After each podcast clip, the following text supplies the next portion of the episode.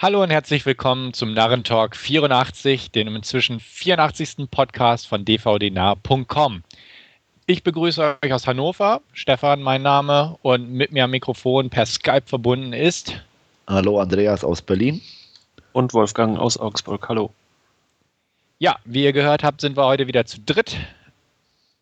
Wolfgang ist wieder dabei und wir behalten die klassische Form ebenfalls bei.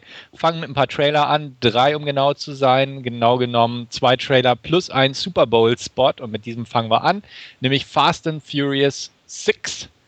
Äh, der sechste Teil der Fast and the Furious-Reihe. Ähm, was haltet ihr von dem Super Bowl-Spot? Ja, okay. Ähm, hat mich jetzt nicht so vom Hocker gehauen. Die Action sieht okay aus, CGI, naja, aber auch insgesamt. Ich fand auch den fünften im Gegensatz zu vielen anderen schon nicht sehr prickelnd und ähm, deswegen bin ich da auch sehr zurückhaltend, was Teil 6 betrifft. Ja, klar war over the top mit, mit Flugzeug und Panzer und was, was alles zu sehen war, aber ich freue mich ganz ehrlich gesagt drauf, äh, ich mochte den fünften Teil sehr. Ich habe die Reihe nach wie vor nicht über. Ich finde es toll, dass ein Großteil der alten Besetzung wieder da ist. Michelle Rodriguez ist scheinbar auch nicht tot zu kriegen, kommt auch wieder zurück. Ähm, Spoiler! Oh. ja, das weiß ja jeder, der den Trailer gesehen hat. Oder den, den vorherigen Teil, wo sie ja am Abspann Ja, stimmt, auftaucht. genau, da kann sie ja nach dem Abspann. Mhm. Ja, also ich, ich freue mich drauf und ja, kann kommen. Ja, ähm, ich bin auch einer derjenigen, der den fünften Teil eigentlich sehr erstaunlich gut fand und ähm, freue mich einigermaßen auf den sechsten. Das CGI ist mein Problem an der Geschichte einfach. Klar, es sieht over the top aus und klar, irgendwo kann ich verstehen, ja, sie wollten das Finale vom fünften jetzt so ein bisschen fortsetzen, äh, von, vom Scope her, sage ich mal, also ein bisschen over the top das Ganze, aber äh, spätestens bei der Szene mit dem Flugzeug sind sie meiner Meinung nach einfach zu over the top gegangen, weil es einfach völlig dumm ist. Also ein Flugzeug mit dem Auto zu Boden zu ziehen, ugh, ne? ja, also das, ja, das ging das mir geht, geht, schon mit breiten Schlappen auf dem Auto, da ist die Haftung so groß, da funktioniert ja, eben. Ja, ja. der hat halt einen guten Motorrad drin. Also, du hast überhaupt keine Fantasie, Stefan. Ja, ehrlich ja, ja. Und, und, und, spätestens als er dann da durch die Nase des Flugzeugs springt mit seinem Auto, während alles explodiert. Uh. Ja, also wie gesagt, ähm, es sah ganz unterhaltsam aus. Äh, die Reihe ist sowieso nicht für Cleverness oder ähnliches bekannt. Ähm, könnte ganz nett werden aber halt diese CGI-Sache gefiel mir nicht. Und das, das hat schon bei anderen Filmen immer wieder einen Negativeindruck ja. bei mir hervorgerufen. Und ich hoffe, das bleibt so das Einzige, dieses Flugzeugdings, und das ist nicht überziehen. Weil den fünften fand ich erstaunlich oldschool-mäßig gemacht. Klar, da wurde auch ab und an immer nachgeholfen mit CGI, aber es fiel halt nicht so auf. Also es wirkte eher altmodische Action in dem Sinne. Und das finde ich halt schade, dass sie hier jetzt wieder in dem Bereich over the top gegangen. Mhm. Ob sie nun Michelle Rodriguez ausgegraben hätten oder ob das hätte sein müssen, lasse ich mal so im Raum. Aber ja, ich hoffe einfach, dass es nicht, nicht übertrieben haben, dass er nicht, ja, ja. Der Regisseur ist ja dasselbe wie beim fünften Teil oder bei, bei Tokyo Drift. Ja, schön, dass du mich an Tokyo Drift erinnern musst. Der war okay, ich fand den Na, okay. bitte. Ja, komm. Ja, ja. Hm. Ja, hm. hat er Jay, ja. Hat, da hat er nicht Jaden Smith mitgespielt oder so? Ah, ja. Nee, das war ja Bauau, der sieht so ähnlich aus. Ja, nee, egal. Ähm, abschließende Worte irgendwie, bevor wir da wieder abschweifen? Ich werde gucken, aber die Euphorie hält sich in Grenzen. Ja. Gut, Vielleicht können wir ja ein bisschen mehr Euphorie ins Spiel bringen bei unserer zweiten Vorstellung. Trailer zu Byzantium von Neil Jordan. Ähm, Fange ich einfach mal an. Ja, sah nett aus. Ähm, haut mich jetzt nicht um. Das habe ich aber auch irgendwie nicht erwartet. Ähm, ist vom Genre her, so von der Ausstattung her, von den Darstellern her eigentlich genau mein Fall. Ich erwarte nicht, dass er mich vom Hacker haut, aber ich erwarte eigentlich eine nette Unterhaltung. Neil Jordan kann vernünftig inszenieren, ich bin nicht Freund von seiner gesamten Vielfalt äh, in den verschiedenen Genres, wo er bisher was rausgebracht hat. Aber äh, der eine oder andere Film gefiel mir wirklich sehr von ihm. Und ich hoffe, dass es hier einfach so ein stimmungsvolles Ding wird. Ähm, Vampire passen, die Darsteller passen, die düstere Bildersprache passen, passt. Und ähm, freue ich mich drauf. Also klar, kein Kinofilm, auch wenn er hier in Deutschland ungeschnitten läuft oder sonst was, ist kein Film, den ich unbedingt im Kino sehen müsste, aber ich denke mal so für zu Hause kann man da einen gemütlichen Abend draus basteln. Naja, wenigstens glitzern sie nicht. nee, ich, mir geht's ähnlich. Also, er hat mich nicht richtig gepackt. Sah okay aus. Darsteller gehen in Ordnung. Ähm, aber ich weiß nicht, es war. Hab, wie gesagt, mir hat irgendwie das was gefehlt. Es war mir zu lahm irgendwie. Ich kann es nicht anders sagen, komischerweise, aber so, so ein bisschen das Feuer, das war alles so steril, hat es auf mich gewirkt. Ja, und dann da ein bisschen so durch die Jahrhunderte gesprungen oder vor und zurück. Keine Ahnung. Also ich bin ja. auch, ähm, ist so ein Leihkandidat für mich. Da habe ich mir mal vorgemerkt. Da habe ich mir übrigens auch ähm, Interview mit einem Vampir vorgemerkt. den habe ich nämlich noch nie gesehen. Ist mir aufgefallen, wie ich, wie ich den oh, okay. äh, Trailer angeschaut habe. Aber ansonsten ist auch Byzantinum, äh, Byzantinum, Byzantium ähm, ein klassischer Leihkandidat für mich irgendwann mal anschauen. Also er hat mich jetzt ja. auch nicht allzu sehr vom Hocker gerissen, äh, sah teilweise aber dann durchaus sehr, sehr ordentlich aus und ja, nett ja, gefilmt, aber ja, Besetzung ist ja dann auch ganz okay. Also von daher. Ich muss auch ehrlich zugeben, ich bin kein Fan von Interview mit einem Vampir. Der ist okay. Also ich bin ja, jetzt auch kein Fan, ihn, aber der ist okay. Gucken. Also ja, aber so diesen, diesen Hype, den er manchmal da erfahren hat, auch, oder konnte ich nie nachvollziehen. Hm. Ich auch nicht. Gut, du hast ihn aber auch noch nicht gesehen. Ja. Ja, wahrscheinlich wirst du voll zum Groupie, wenn mal anguckst. Ja, vielleicht will ich dann auch Glitzer-Vampir-Filme sehen. Ja, da kannst du ja dann auch nicht. es gibt ja auch die Fortsetzung davon. Da quasi, das Pseudo. Ja, Queen, Queen, of, of Dark. Uh, Dead, uh, Damned, genau. Ja. Hast du den denn schon gesehen, Wolf? Nee. Auch nicht. Der ist noch schlechter. ja. Obwohl er schon fast in die Richtung Guilty Pleasure geht. So Ein bisschen, ja. Also, also, man kann ihn noch gucken. Also. Ja. Und wenn man Korn mag, ist es auch hilfreich.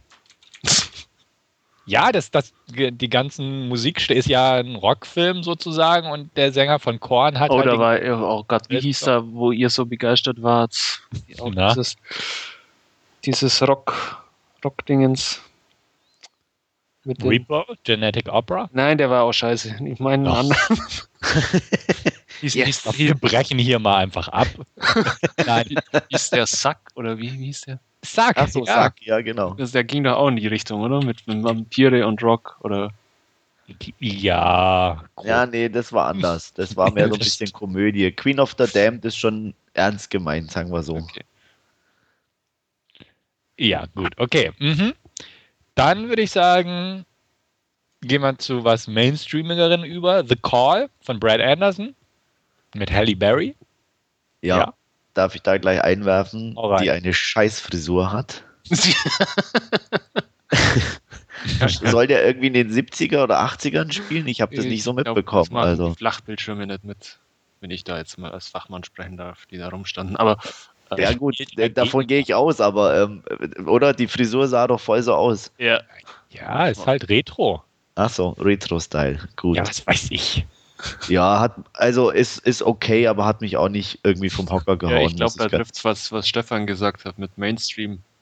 Ja. Wie, wie, die Faust aufs Auge irgendwie. Das ist so, so, so, so, so ein typischer Hausfrauen-Thriller. oh, Mann.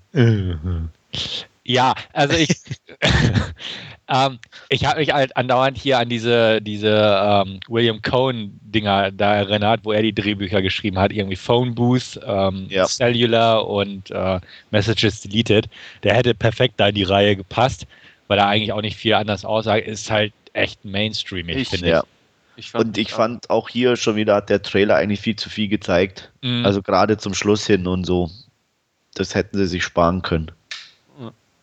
Ja. Das hat mich irgendwie kurioserweise an Unstoppable erinnert, weil die da auch ja die ganze Zeit am Achso, am, am Telefon, Telefon hängen oder halb. Und das ja. Ganze irgendwie aus der Pfanne zu steuern versuchen. Mhm. Ja, also er sieht nicht schlecht aus, aber er wird so ein klassischer, solide gemachter Film, wo man denkt, mh, hm, hm, hm, kann man sich angucken, tut nicht weh, aber man vergisst es gleich wieder sein. Ja. Also, also ich kann mir auch nicht vorstellen, dass der irgendwie groß im Kino läuft oder so.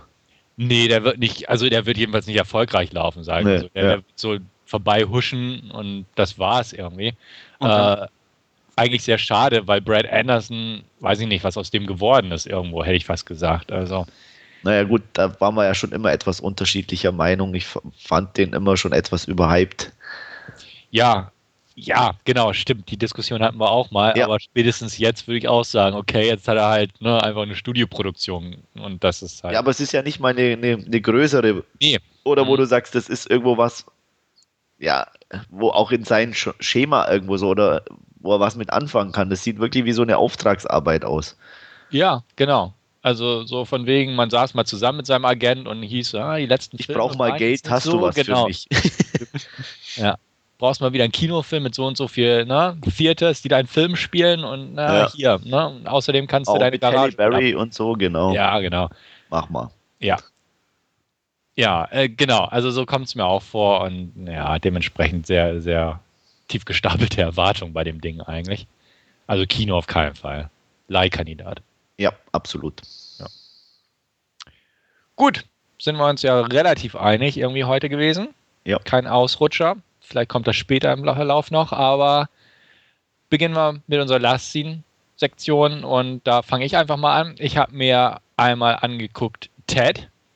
Worum geht es in Ted? Es geht um einen Teddybär, der zum Leben erweckt, weil der junge Besitzer, ein kleiner Junge, äh, sich das ganz doll wünscht. Fortan sind sie unzertrennlich, Best Buddies for Life. Und selbst im Erwachsenenalter, als aus dem Jungen ein Marky Mark wurde, Mark Wahlberg natürlich, ähm, der auch schon eine feste Freundin hat, gespielt von Mila Kunis, ähm, sind sie immer noch gut befreundet. Ähm, ja, aber irgendwann kommt es, wie es kommen muss drei sind einer zu viel in der Beziehung sozusagen und er muss sich zwischen Liebe und seinem Teddy-Kumpel entscheiden oder vielleicht gibt es ja auch noch einen Zwischenweg. Ähm, ja, ist von den Machern von Family Guy, hat ein R-Rating bekommen, Spielfilmlänge, vernünftige Besetzung, vernünftiges Budget, ähm, hat mich aber nicht umgehauen. Also woran lag's? Die Grundvoraussetzungen fand ich stimmten. Die Gimmick-Idee mit dem lebendigen, kumpelhaften Teddybär der gerne auf Sex, Drugs und Alkohol steht, fand ich auch gut, dass er frei heraus seine Meinung spricht und oft mal das Ganze politisch unkorrekt daherkommt. Auch prima, echt spaßige Idee. Ähm, wie sie es verkauft haben im Film, dass es halt ein, wirklich ein lebender, sprechender Teddybär da rumläuft, fand ich auch völlig in Ordnung gemacht. Also er geht in den Talkshows und wird quasi zum Celebrity, dessen Stern aber auch so ein bisschen verblasst. Also das ist halt quasi als realistisch bezeichnen, äh, beziehungsweise präsentieren in dem Film. Fand ich alles ganz prima. Ähm, aber irgendwie fand ich das Skript nicht inspiriert genug. Ähm, ich hätte mehr so eine Komödie erwartet, also so eine etwas hemmungslosere Komödie und mit mehr, ich will nicht sagen Zoten, aber einfach irgendwie ein bisschen enthemmter. und stattdessen habe ich im Prinzip eine Mischung aus Bromance, also Kumpelkomödie und Romcom bekommen, ähm, die halt komplett irgendwie in diese Richtung geht. Am Ende kommt noch eine bestenfalls mäßige Entführungsstory hin dazu, wo also zwei Gestalten den Teddybär entführen wollen und ähnliches, ähm, was, was mich aber auch irgendwie nicht zu packen, begeistern oder sonst was vermochte. Und das Ende des Films ist halt arg konservativ. Und ich sag mal, ich bin auch kein wirklicher Freund von Family Guy, muss man auch ganz klar sagen. Da mag ich zum Beispiel American Dad lieber. Aber von der Art des Humors hätte ich mir einfach mehr erwartet. Einfach weil er ein R-Rating hat und ähnliches. Und da hätte es einfach irgendwo bissiger, meiner Meinung nach, herkommen können. Oder sollen sogar. Ich fand die Trefferquote der Gags so ein bisschen Hit and Miss, das Ganze. Klar gab es ein paar sehr schöne, bissige Gags da drin, definitiv aber andere fand ich, haben einfach nicht gezündet. Und ähm, oft ist es einfach so, dass die Gags sich nicht entwickeln, sondern einfach nur rausgehauen werden und da irgendwie so ein bisschen der, die, die Unterfütterung fehlt, meiner Meinung nach. Also das, das fiel mir gleich im Prolog schon auf, als irgendwie so eine, ja, also der Erzähler, Ted sozusagen, erzählt so ein bisschen und ähm, ja, Menschen sind böse und so oder wie auch immer. Und dann kommt halt irgendwie so ein, so ein Spruch über den Apache-Kampfhubschrauber, dass es ja auch tödlich und böse und so ist. Und es kommt so aus dem Nichts und ich weiß auch nicht, was daran witzig war, aber irgendwie dachte man das wohl und ich weiß nicht. Ich habe den Film alleine geguckt, muss ich auch sagen, also kein Videoabend und nicht im Kino und ähnliches. Ob da jetzt andere auf so einen Humor in dem Fall zum Beispiel angesprungen sind oder nicht, kann ich nicht nachvollziehen. Äh, für mich hat es einfach nicht äh, gepasst. Und ja, wie gesagt, manche Sprüche sind schön böse und haben auch nette Punchline gegebenenfalls und manche Szenen sind auch ein bisschen sehr abgedreht, aber nicht zu abgedreht. Und das ist auch wieder so ein Problem. Also einfach die Idee an sich ist schon ganz humorvoll. Also wie gesagt, ein Teddy beim Kiffen und so ist ganz lustig, aber irgendwie hat sich das, dieser Gimmick oder wie auch man immer das bezeichnen möchte, relativ schnell bei mir abgenutzt, weil auch nicht viel hinterherkommt. Einfach das absurde Potenzial des ganzen Films ähm, hat sich nur in ganz wenigen Szenen wirklich materialisiert, hätte ich fast gesagt. Es gibt eine Szene äh, auf so einer Party, wo alle auch wieder stoned sind und wo der Flash Gordon Darsteller auftaucht, also Sam L. Jones und es halt zu so einem Kampf kommt, weil jeder auf Droge und der asiatische Nachbar kommt ins Spiel und Ted kämpft gegen eine Ente und das ist einfach so abstrus gemacht, dass es echt Spaß machte und genau so hätte man es sich gewünscht, weil es einfach, man merkt, dass es so dieser Family Guy Humor, äh, der auch bei American Dad und so mit drin ist, ähm, aber halt so ein bisschen auf Sparflamme das Ganze. Und in solchen Szenen kam das halt durch, aber es sind halt zu wenige. Oder wo sich äh, Mark Wahlberg und Ted einfach durch ein Hotelzimmer prügeln. Ähm, also da ist es einfach enthemmt, während der Rest des Films eigentlich erstaunlich gehemmt ist, meiner Meinung nach. Also es ist eigentlich eine standard-romantische Komödie, komplett mit allen Klischees und alles dabei. Und ähm, der Storyverlauf ist dadurch halt extrem vorhersehbar. Und das, das gefiel mir nicht. Also das war mir einfach zu wenig für sowas. Wenn ich eine Rom-Com gucken möchte, gucke ich mir eine Romcom an. Äh, aber wenn ich, wenn ich einen kiffenden, saufenden, sexsüchtigen Teddybären sehen will, dann gucke ich mir keine Romcom an, wo er mit eingebaut wurde. Und das, das ist eigentlich so mein größtes Problem an dem Film gewesen. Ähm, nichts gegen die Darsteller. Ähm, sowohl Mark Wahlberg gefiel mir echt gut. Also er gibt alles in dem Film, hätte ich fast gesagt, und überzeugt auch mal wieder in der Komödie. Mila Kunis sieht nicht nur gut aus, sie macht ihre Sache anständig. Wie gesagt, ist halt jetzt keine übermäßig tolle Performance, aber passt einfach, gefiel mir gut. Ähm, die CGI-Effektsarbeit bei dem Teddybären gefiel mir gut. Ähm, kein Grund zur Klage auf der Ebene. Ähm, wurde von Seth MacFarlane persönlich gesprochen und auch das passt echt gut. Ähm, Zwei klasse Cameos waren zu verzeichnen. Einmal, wie gesagt, Flash Gordon-Darsteller Samuel Jones war dabei und Ryan Reynolds hat auch ein nettes Cameo. das auf jeden Fall. Was lasst du? Ja, ich habe den Film auch gesehen. Ich, drum mache ich jetzt bei Ryan okay. Reynolds. Genau. Also das, das passt Tom schon. Tom hat vergessen. Ja, richtig. Ja, genau, genau. Tom Skerritt hat auch ein Cameo auf jeden Fall.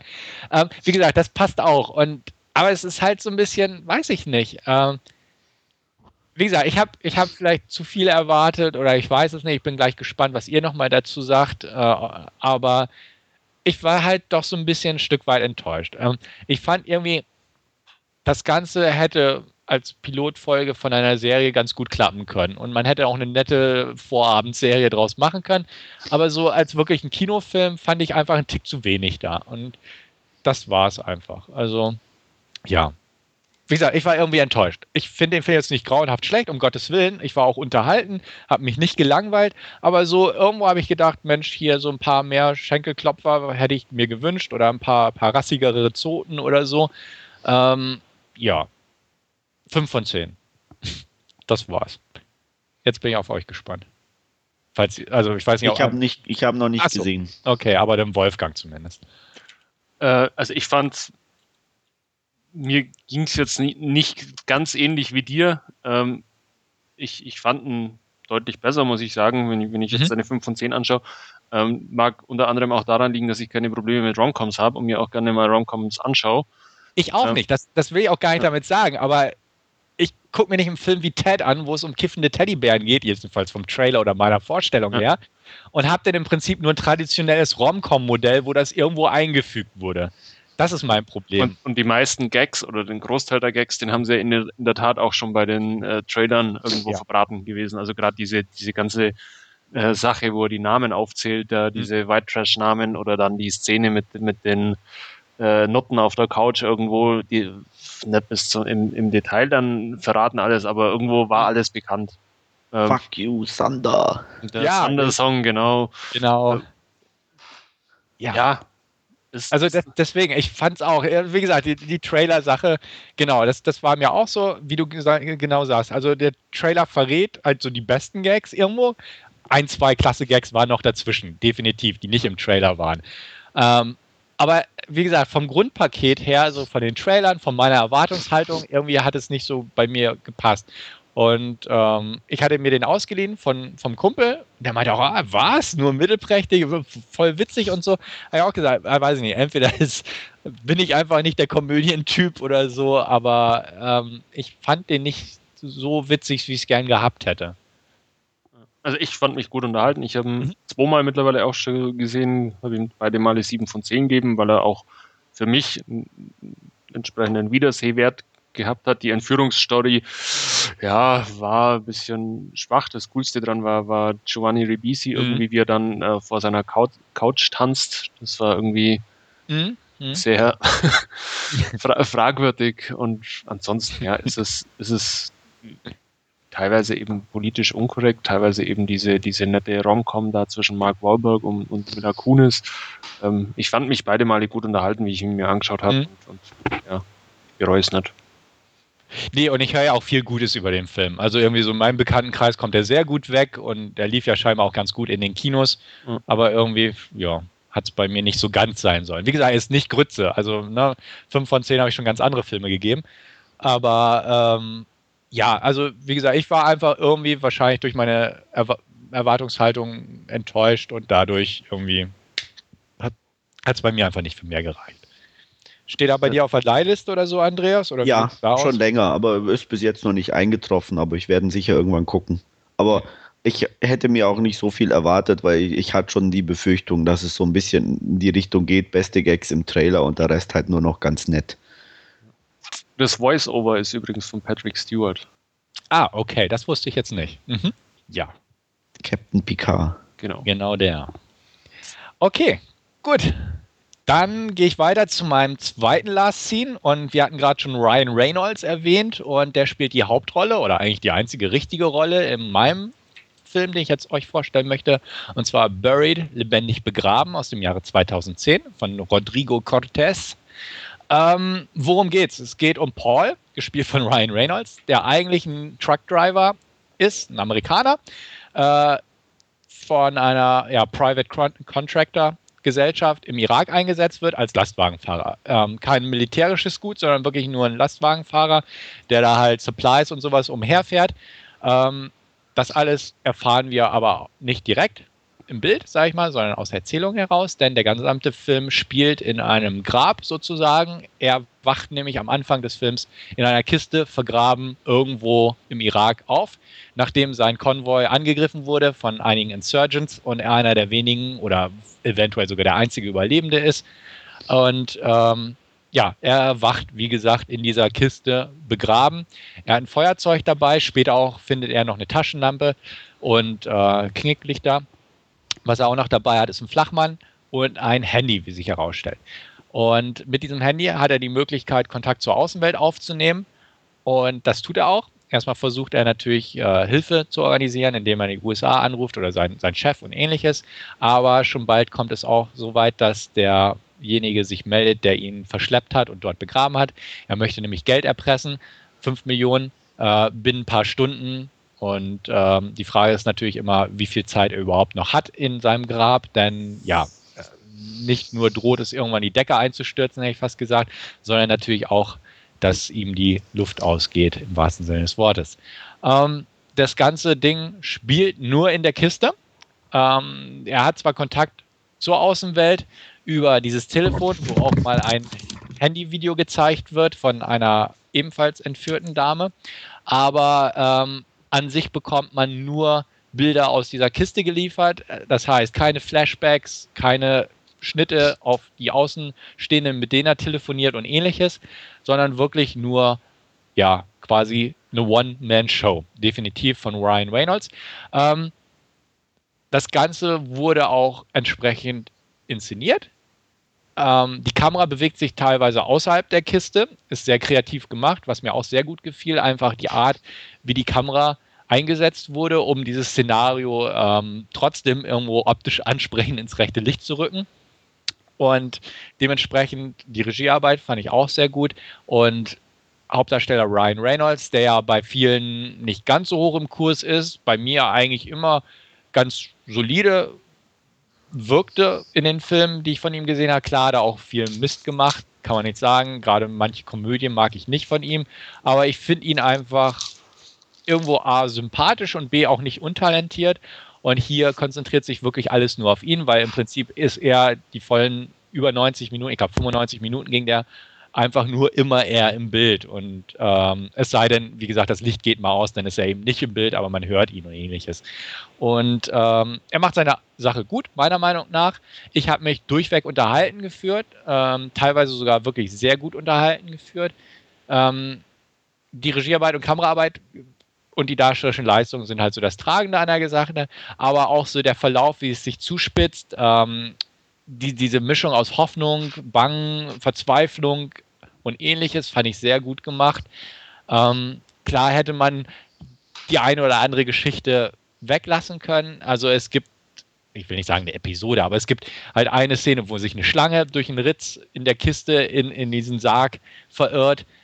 Hätte jetzt nicht sein müssen, meiner Meinung nach. Es gibt den obligatorischen, ähm, wo der die obligatorische Szene, wo der Entführer oder der, Kidnapper oder der, der, Iraki, wie auch immer, sich meldet und sagt, ja, tu das und das, filme es und schick's mir rüber. Ich will nicht spoilern, was es ist.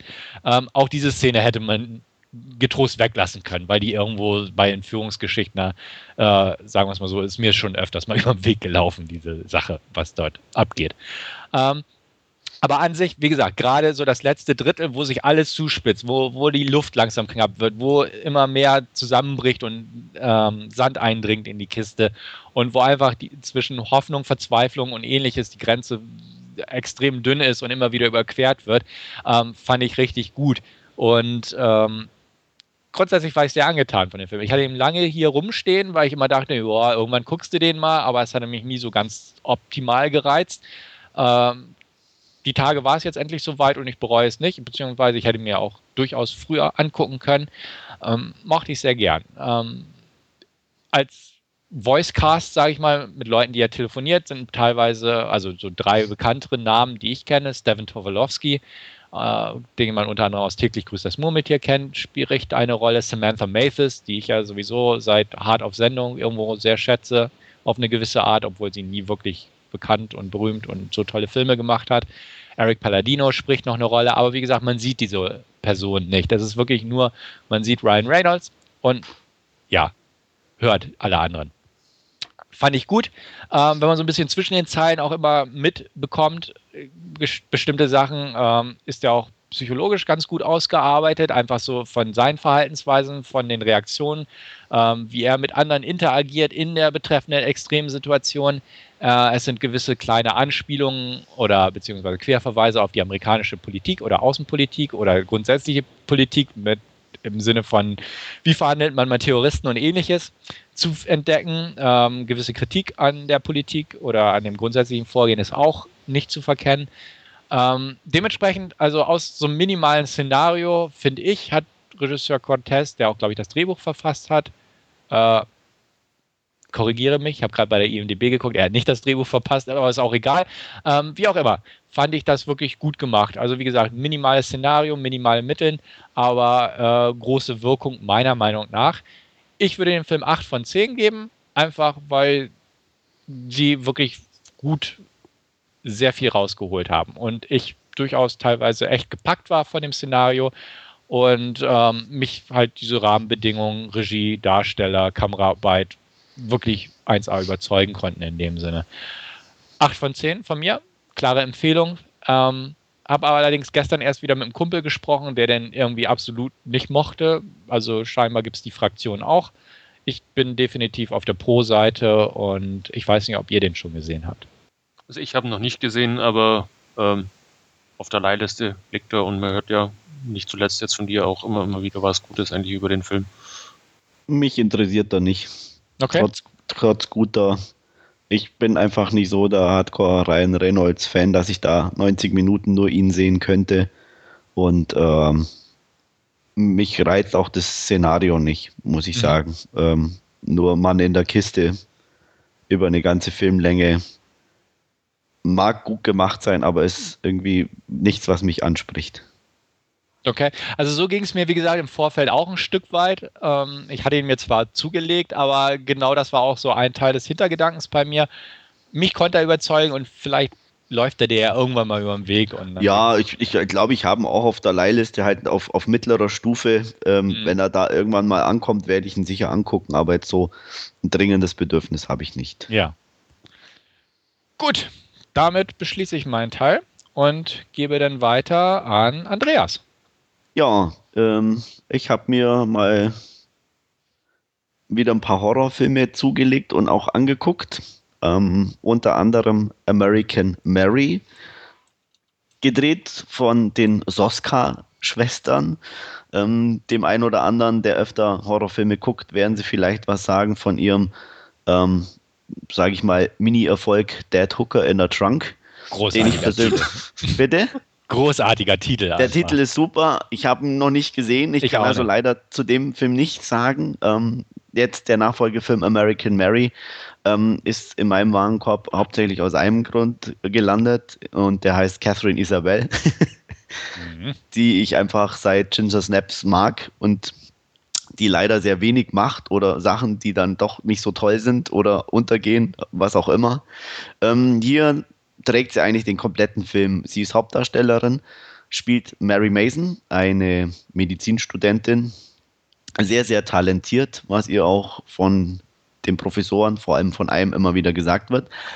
Ähm, leider hat sie ein Problem. Sie ist chronisch pleite und ähm, versucht ähm, Geld zu verdienen, um ihre Ausgaben zu decken, unter anderem Miete natürlich und so weiter. Ähm, das Ganze versucht sie indem sie sich in einem Strip-Schuppen vorstellt. Sieht dementsprechend gut aus. Und ähm, als der Besitzer meint, ähm, er wird sich bei ihr melden, kommt ähm, ein angeschossener Kumpel rein. Und was es gibt's Besseres als eine fast fertige Doktorin vor Ort?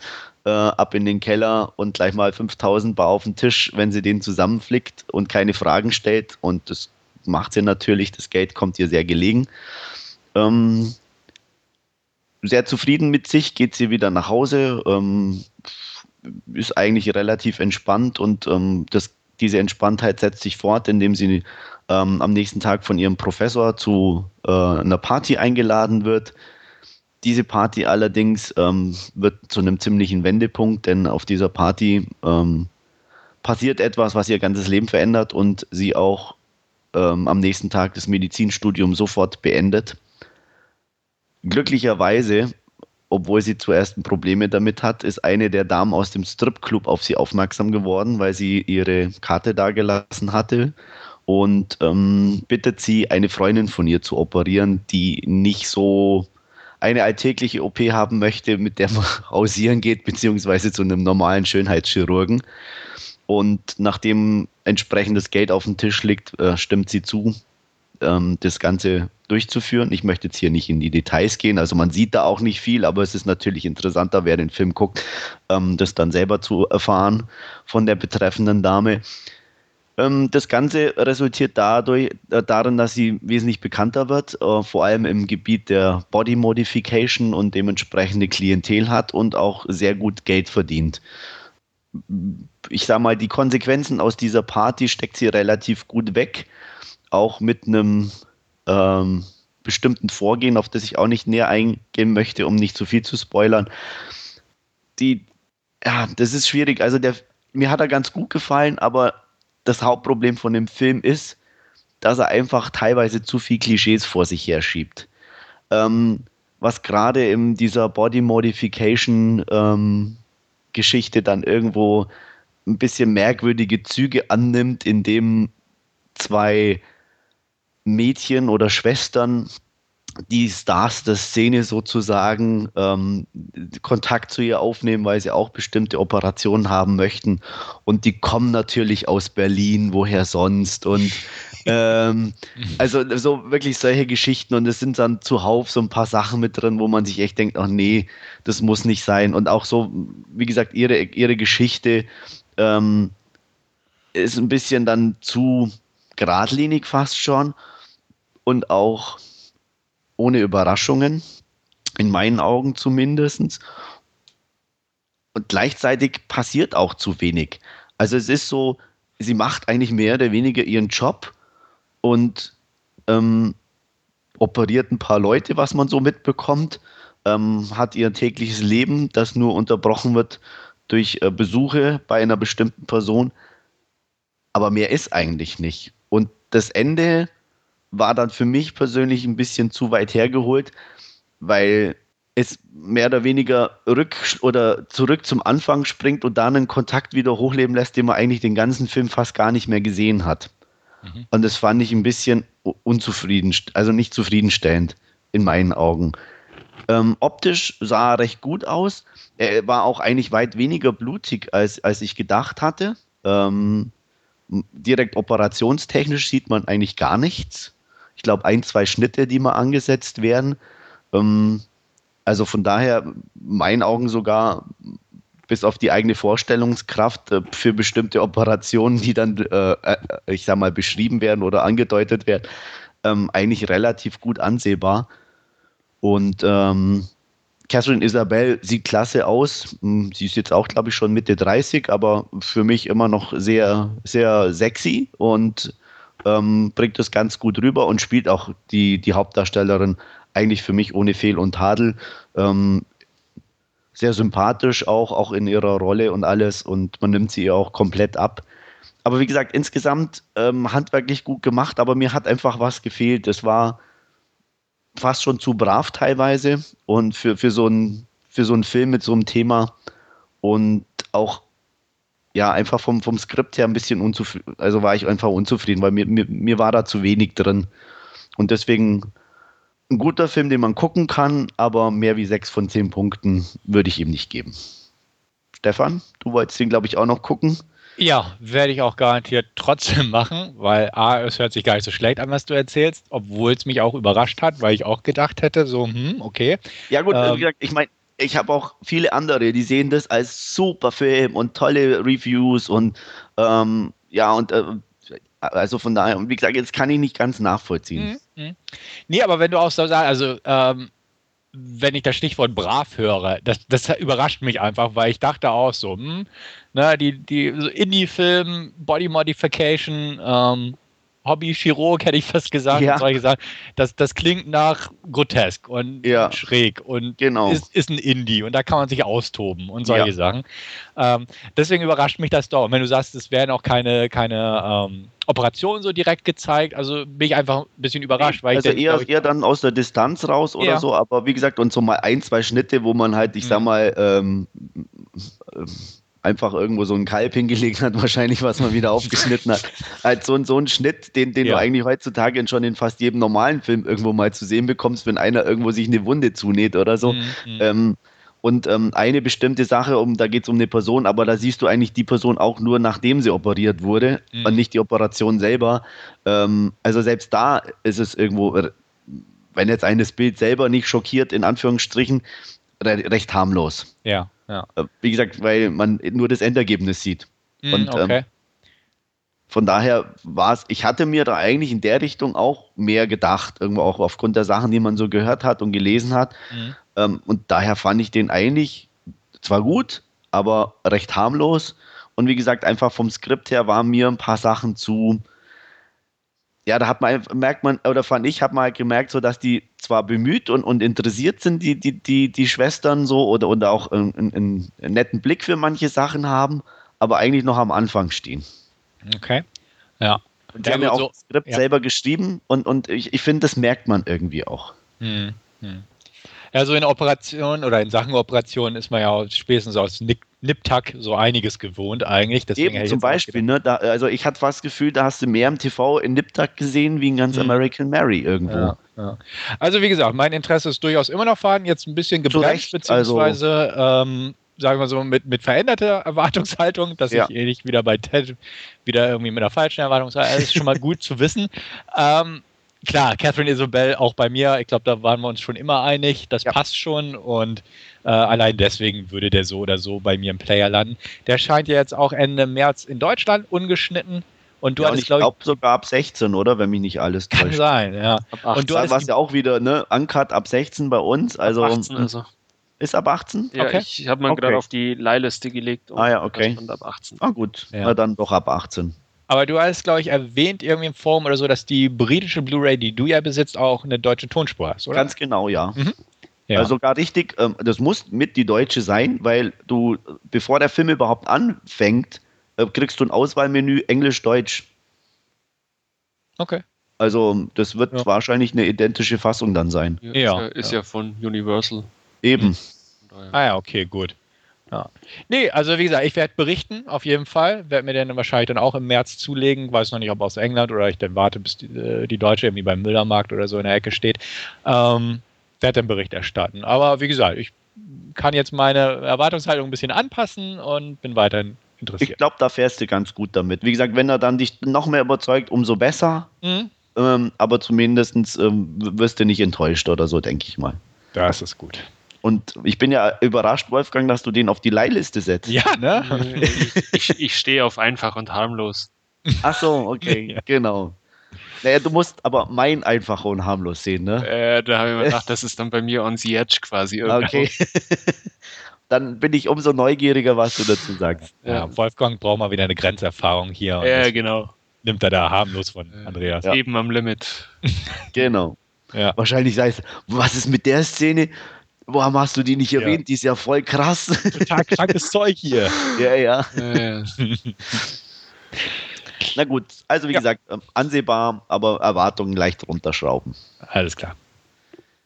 Ja, dann mache ich gleich weiter mit meinem nächsten Horrorfilm. Es geht wieder um knallharte OPs. Diesmal noch ein bisschen ekliger, wobei auch hier muss ich sagen, ähm, war ich echt überrascht, wie wenig man eigentlich sieht. Und zwar habe ich mir angeguckt The Human Centipede First Sequence.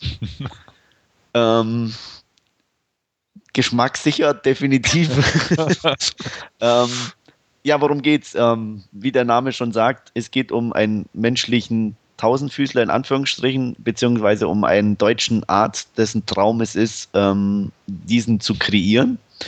Ähm, zwei amerikanische Touristinnen sind in Deutschland und ähm, wollen auf eine Party, die ihnen ein netter ähm, Kellner empfohlen hat und verfahren sich natürlich im bösen deutschen Wald. Mm, gleichzeitig, wie kann es anders sein, bekommen sie einen Plattfuß und ähm, verlassen das Auto, gehen in den tiefen bösen Wald und treffen ein einsames Haus, wo Licht brennt, es regnet, also wird geklopft, aufmacht, ähm, ja, Dr. Heiter, der heißt wirklich so. ähm, Dr. Heiter sieht genauso verrückt aus, wie er ist.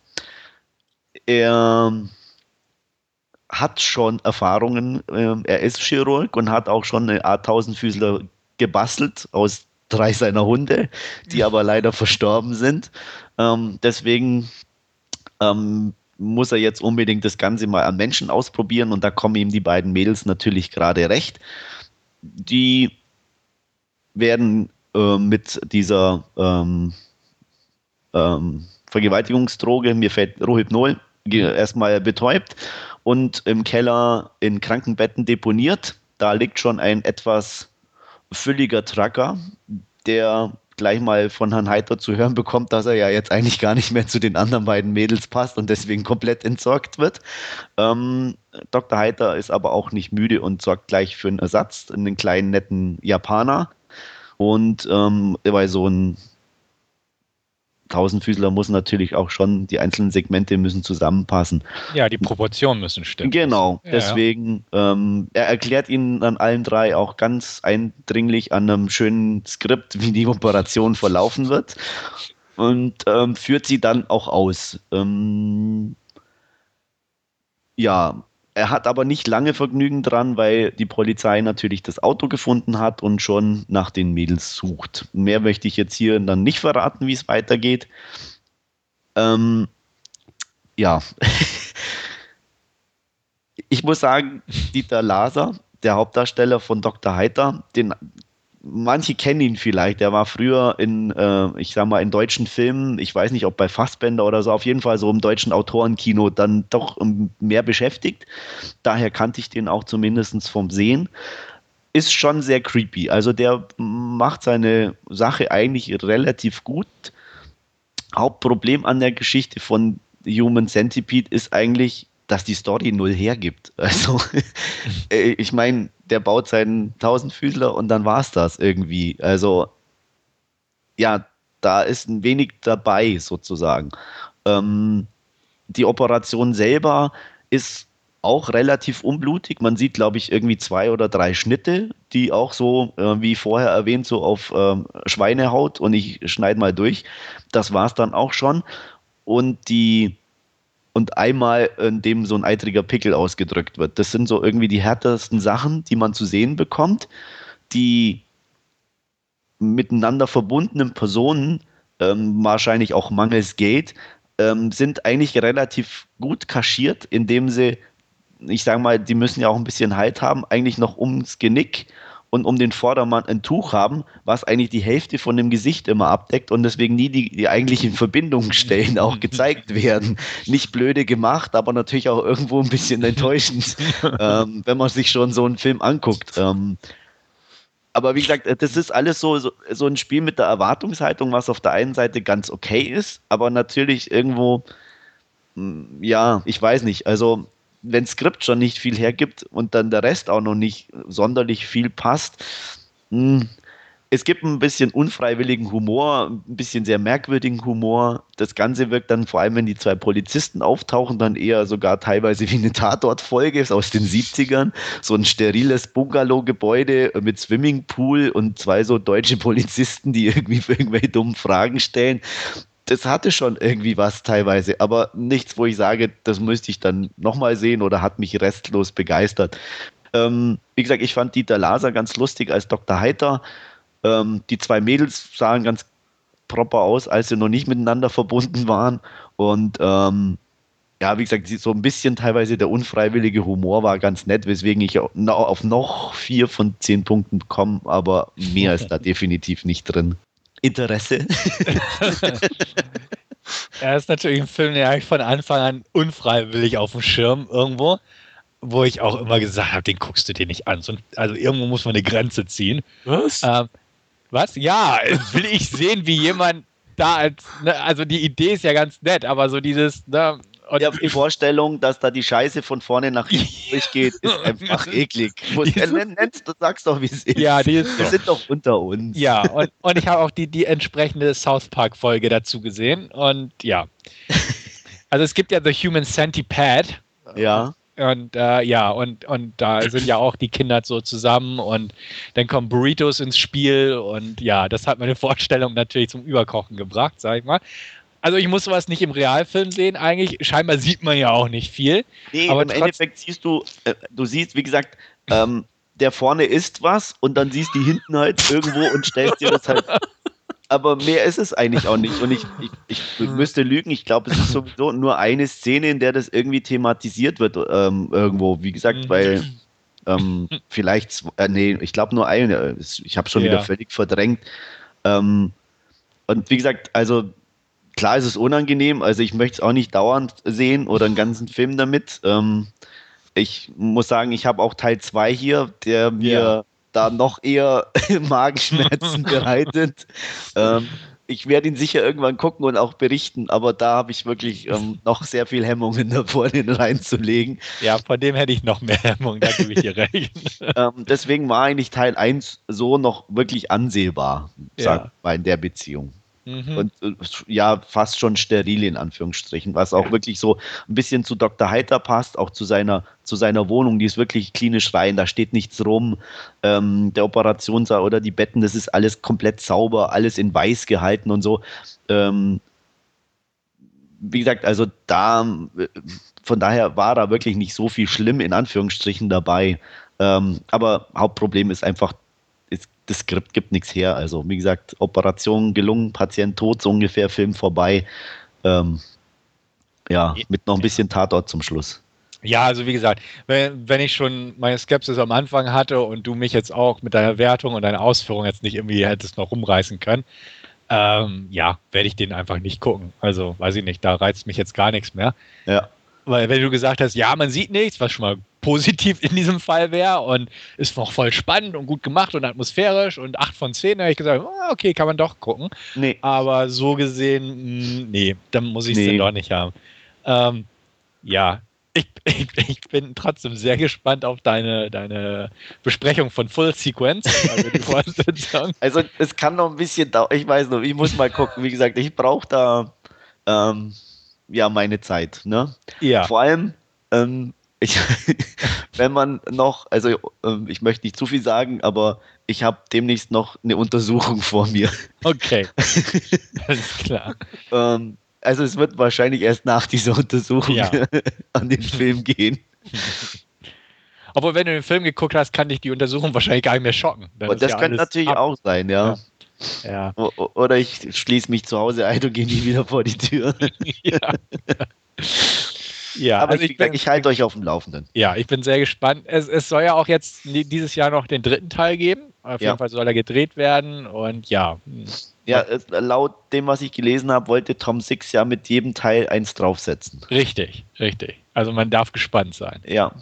Wobei, wie gesagt, was soll da noch mehr kommen? Die, Ja, es soll ja wer, irgendwie eine wer wir Kombination. zusammen machen, kann ich sie ja nicht. Ja, es soll ja irgendwie eine Kombination aus beiden Filmen sein. Der, der so. zweite ist ja mehr so ein Metaebenenfilm.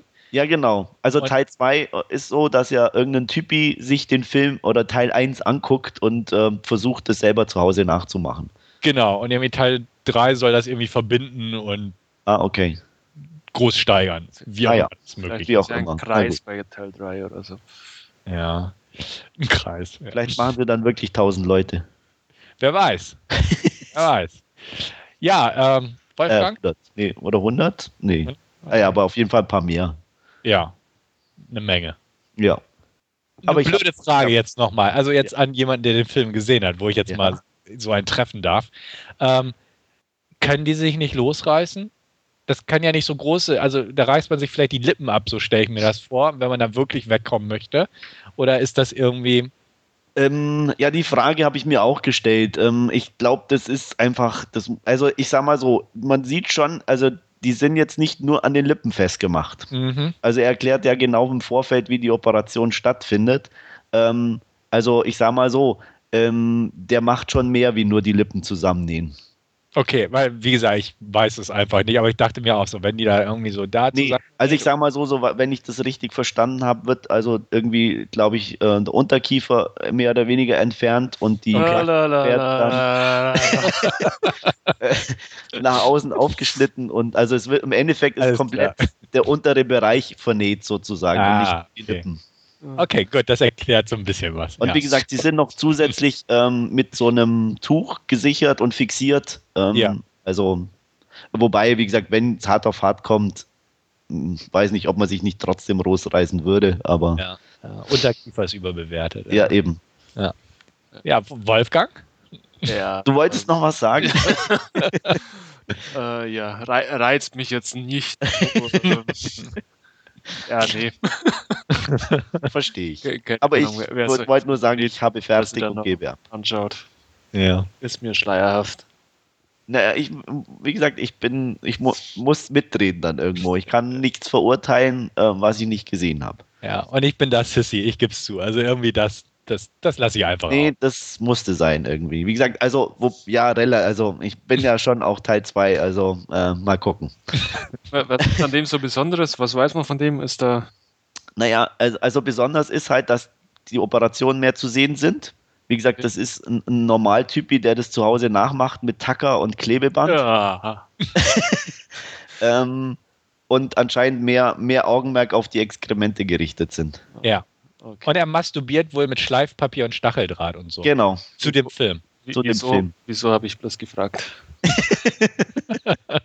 Aber es ist, es ist künstlerisch in Schwarz-Weiß gehalten. Uh, auch sagen. ja, ja, ja, ja. Arthouse-Kino. Bis auf die Scheiße, die scheint wirklich braun zu sein. Oh Gott. Ja. Aber ich werde berichten, ob Ja. ihr wollt oder nicht. Aber wie gesagt, es kann noch dauern. ja. Gut. Eigentlich könnte man jetzt aufhören, oder? Jetzt ja, Wie kann man das jetzt noch steigern? Ja. besser werden. Mhm. Du machst jetzt die schönen Filme, Wolfgang. Genau. Ja, ich kann das vielleicht jetzt ein bisschen steigern. Also ich bin auch bei ähm, hässlichen Getier irgendwie angekommen. Ich habe mir Starship Troopers Invasion angeschaut, den vierten Teil mittlerweile, der jetzt aber als Animationsfilm äh, daherkommt. Und ja, worum geht's? Es ist ein Außenposten auf irgendeinem kleinen Asteroiden oder Fels oder wie auch immer. Und da ist eine, äh, befindet sich unter anderem auch eine Forschungsstation und äh, einer dieser Forscher da ist unter anderem auch Carl Jenkins, den wir ja schon aus dem ersten Teil kennen. Das ist die Rolle von Neil Patrick Harris damals gewesen. Ähm, ja, und auf diesem Asteroiden sind aber auch ein Haufen Bugs irgendwie und ja, die Forschungsstation wird überrannt. Und ja, um sich quasi in Sicherheit zu bringen oder um die Leute drauf zu retten, wird äh, jetzt ein, ja, ein eigenes Schiff nochmal hingeschickt zu dieser Forschungsstation, die eben die äh, Forscher und Mitarbeiter in Sicherheit bringen sollen, ähm, während das Ganze irgendwie geschieht. Ähm, ja, kapert Carl Jenkins ein größeres Raumschiff, das unter anderem auch in dieser Forschungsstation ähm, stationiert ist und bricht damit in irgendeinen Nebel auf und ist nicht mehr ortbar. Und die, ja, das Rettungsteam ist quasi mit ihrem Schiff äh, zurückgeblieben, kann eine kleine Mannschaft noch retten und ja, man macht sich letztendlich auf Befehl von äh, General Johnny Rico ähm, auf die Suche nach dem verschwundenen Schiff mit äh, Carl Jenkins. Findet das dann auch relativ schnell, indem man eben Flugbahnen nachberechnet und wie, wie es dem auch sei. Und ja, ähm, das Schiff schwebt quasi einfach so im Raum, ähm, schaut relativ leblos aus alles. Äh, man bildet äh, ja, ein Team zum, zum Entern des Raumschiffs und ähm, ja, wie, wie es denn so sein soll, ist, äh, sind nur noch Leichen oder Leichenteile an Bord. Äh, man versucht das Schiff wieder flott zu machen und damit zur Erde beziehungsweise nach Terra zurückzukehren. Ähm, ja, wie es aber der Teufel so will, äh, wie man eben den Reaktor des Schiffs quasi wieder zum Laufen bringt, ähm, erwacht auch die Bug-Königin, die sich an Bord des Schiffes äh, befindet und ja, lässt ihre ganzen kleinen Bugs frei, die sich dann über ja, die, das Rettungsteam und das Schiff des Rettungsteams hermachen. Ähm, ja, die machen sich oder wie es da oder es geht dann alles auch, auch zurück äh, ja, auf, auf die Erde, wo dann quasi auch letztendlich dann der Heimatplanet der Menschheit letztendlich bedroht ist von den Bugs, die sich an Bord befinden.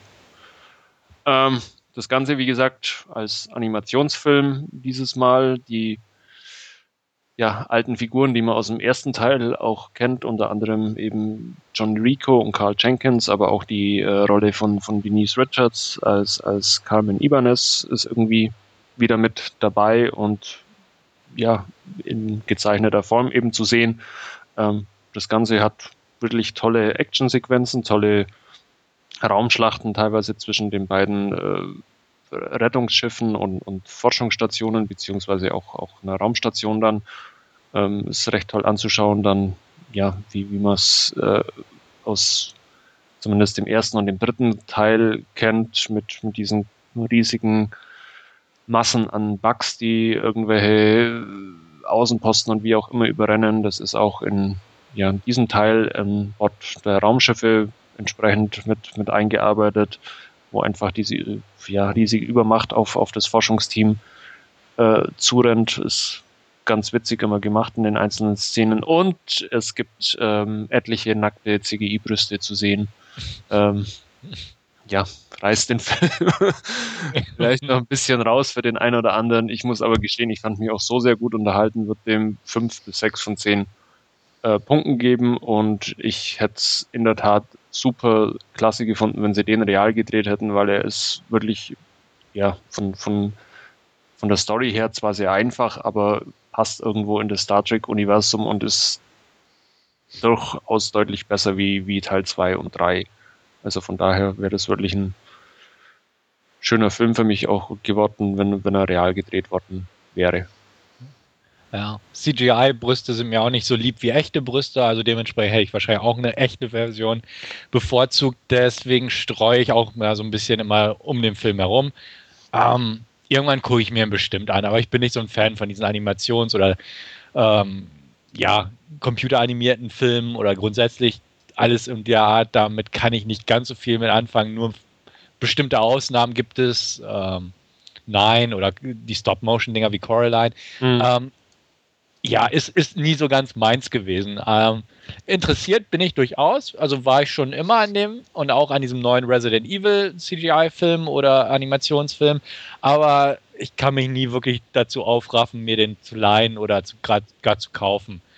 Irgendwann bestimmt, aber wie gesagt, so der, der letzte Kick fehlt.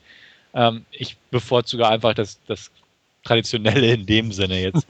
Und hätte den wahrscheinlich auch lieber gesehen als, als Realfilm, definitiv. Ja.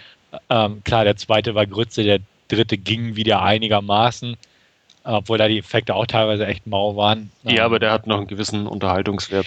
Ja, ja. Im Gegensatz zum zweiten, der halt einfach echt mies war. Genau, richtig. Und wie gesagt, wenn du sagst, der hier hat auch einen Unterhaltungswert und da konnten sie zumindest halt mit dieser Animationstechnik ein paar mehr Schlachten und ein bisschen größer darstellen, okay, das ist schon mal ein positiver Faktor, weil prinzipiell ähm, so dieses äh, Starship Troopers Dingens ist eigentlich recht ansprechend. Also es gibt Action, gibt alles Mögliche, hat theoretisch auch wieder Satire. Weiß ich nicht, ist der auch wieder ein bisschen satirisch, so wie die Vorgänger oder mit Ausnahme des zweiten oder ist das jetzt weg? Ja, ja, kommt, kommt dann schon ein bisschen durch. Sie machen dann auch ein bisschen Spaß drüber, quasi über, da gibt es doch im ersten Teil da diese etlichen Einspieler von, von diesen ähm, Fernsehsequenzen ähm, mhm. mit I'm doing my part und, und äh, da machen sie sich ein bisschen drüber lustig, teilweise dann unter ja. den Soldaten. Also ist, ist schon mit drin, aber jetzt nicht in dem Maße, wie es, wie es der erste Teil auch hatte. Ja. Okay. Also wie gesagt, irgendwann werde ich mir den bestimmt mal angucken. Klar. Bin gespannt. Ja. Was ich mich ein bisschen gefragt habe, weil unter anderem auch die, die Raumsequenzen oder so ja relativ gut aussahen, ob es nicht fast billiger gewesen wäre, dann quasi den Rest noch irgendwo in, in Kulissen oder so zu drehen, äh, in echt, wie, wie das aufwendig zu animieren. Oder ich weiß es nicht, äh, weil, wie gesagt, ich bei den Raumsequenzen habe ich mir gedacht, die sind teilweise echt cool animiert. Ähm, mhm. Oder gerade bei der ersten Schlacht, wo sie, wo sie da auf diese Forschungsstation kommen, äh, die Bug-Sequenzen oder die, die Teile, wo man dann nur die Bugs quasi sieht, schaut eigentlich relativ fotorealistisch aus. Ähm, das hätte durchaus so auch funktioniert, wenn man das wahrscheinlich in einen Film dann entsprechend mit, mit einkopiert hätte. Mhm. Aber gut, ist jetzt eben ein Animationsfilm geworden. Regisseur war Shinji Aramaki, der unter anderem auch die beiden Appleseed-Filme gedreht hat. Also der weiß dann durchaus schon auch, was er tut. Ja, wie gesagt, man sicher irgendwann mal von der Leihliste irgendwo habe ich ihn, glaube ich, drauf. Ähm, aber auf mittlerer Stufe. Mal gucken. Ja, was habe ich mir noch angeschaut? Dangerous Liaisons. Ähm, ein weiterer Film von, oder eine weitere Verfilmung von Gefährliche Liebschaften heißt das Buch von, ich spreche den Namen jetzt nicht aus, eines französischen Schriftstellers, äh, das auch schon mehrmals verfilmt worden ist. Das erste Mal weiß es gar nicht, war das in den 80ern mit, mit John Malkovich und Glenn Close irgendwann mal und dann ähm, die zumindest mir bekannteste Verfilmung ist, ist dann ja ähm, Cruel Intentions beziehungsweise Eiskalte Engel gewesen, wie er, wie er in Deutschland heißt. Und dann gab es in 2003 mal noch eine südkoreanische Version, die ich auch im Regal stehen habe, muss ich gestehen, aber noch nie angeschaut habe. Und ja, 2012 haben sich jetzt die Chinesen in Kooperation mit den Koreanern nochmal dazu entschlossen, das Ganze ähm, zu verfilmen. Äh, in den Hauptrollen da jetzt dieses Mal Yang Dong-gun aus Korea, den man unter anderem auch äh, aus The Warriors Way kennt, den wir schon mal hier im Podcast auch besprochen hatten, wo er die Hauptrolle spielt und dann die weiblichen Hauptrollen ähm, recht prominent besetzt mit äh, Sang Si und Cecilia Choing, die man zumindest, wenn man sich ein bisschen im Hongkong-Kino bewegt, durchaus schon mal gesehen haben könnte. Ähm, ja, die Story ist, ist altbekannt. Äh, Playboy und ja, Freundin bzw. Bekannte, die eben ja ein bisschen äh, darauf äh, wetten, wer wen ins Bett bekommt und ähm, die Cecilia Choing spielt da eben die, ich sage jetzt mal die Rolle von ähm, Sarah Michelle Keller, ähm, die alles ein bisschen steuert und intrigiert. Ähm, macht sie meiner Meinung nach äh, extrem gut äh, mit ihrer ja, äh, Schönheit und dann ihrem, ihrem eiskalten äh, Gewissen, das sie da irgendwie an den Tag legt. Ähm, Sang-Si spielt ein bisschen so eher die, das, die einfachere Frau, die vom Land kommt. Das Ganze spielt auch in, in Shanghai äh, im Jahr 1930, also auch eine sehr interessante ähm, zeitliche Epoche, die unter anderem auch dadurch gekennzeichnet ist, dass die Japaner in China gerade einfallen, dass dann quasi auch viele Flüchtlinge in, in Shanghai landen. Ähm, Shanghai zu der Zeit sehr, sehr dekadent war, aber auch irgendwo westlich geprägt, weil es viele ja, ähm, Firmenniederlassungen und so in, in Shanghai damals gab. Also auch vom, vom Setting her ist es sehr interessant. Die Story an sich ist eh, ähm, wenn man sie kennt, ja, sehr schön oder reizvoll anzusehen, auch irgendwo, wie sich dann eben der Playboy in, in die Unschuld vom Lande irgendwo verliebt und dann äh, auf ja, Drängen beziehungsweise auf durch seinen Wetteinsatz dann doch das Ganze wieder aufs, aufs Spiel setzt, entsprechend. Ähm, schön eingefangen, toll gespielt, das Ganze. Ähm, ja, hat, hat mir Spaß gemacht, die Verfilmung. Und ich würde der jetzt hier auch sieben von zehn Punkten geben bei euch irgendwo Interesse dran? Ja, eigentlich schon. Ähm, also hört sich ja ganz gut an. Ich meine, die Story gibt immer was her. Ähm, ich sag mal, plump gesagt, wie sieht es mit dem Erotikfaktor aus? Äh, ist natürlich ähm, bei den Chinesen immer ein bisschen schwierig. Klar. Ist, ist aber ich meine, es muss ja nicht nackt sein, sondern äh, so einfach ähm, die erotische Komponente spielt da ja auch so. Und ja, ich sag mal so in der Chemie der einzelnen Protagonisten. Die ist es durchaus gegeben. Also, wie gesagt, okay. äh, nackte Haut gibt es aufgrund der Herkunft des Films jetzt, jetzt nicht nee, sehen. Ähm, aber natürlich dann die, die, das, das Knistern ist dann durchaus zu spüren. Also das kommt dann durchaus gut rüber. Ja, bei mir ist eher weniger Interesse vorhanden. Nicht jetzt unbedingt zwangsweise, weil es ein asiatischer Film ist und so, aber ähm, ich mag die, die ursprüngliche Version, also beziehungsweise die Erstverfilmung, oder ich weiß gar nicht, ob es die Erstverfilmung ist.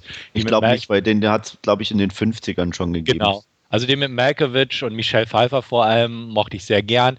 Ich kenne auch die Verfilmung aus dem Jahr 1989, die heißt Valmont mit Colin Firth, Annette Benning und Mac Tilly, die ich eigentlich auch ganz gern mag. Und natürlich Cruel Intentions, den ich auch liebe, kann man sagen. Toller Film einfach. Ähm, jetzt reizt es mich nicht unbedingt auch noch die asiatische Version davon zu sehen. Also prinzipiell mag ich auch den Stoff sehr gern und wie schon erwähnt, lässt sich da prima was draus machen, immer wieder auch in verschiedenen Zeitepochen, Settings und auch kulturellen Bereichen. Aber ähm, ja, also A, mich interessiert das Asiatische jetzt nicht ganz so sehr, weiß ja jeder inzwischen. Und ähm, dementsprechend die Materie halt in dem Kontext, äh, da, da fehlt es einfach für mich an, an Reiz dementsprechend, ja, bin ich raus. Ja, du bist ja dann auch mit, mit drei Verfilmungen quasi schon gut bedient, die du angeschaut ja. hast.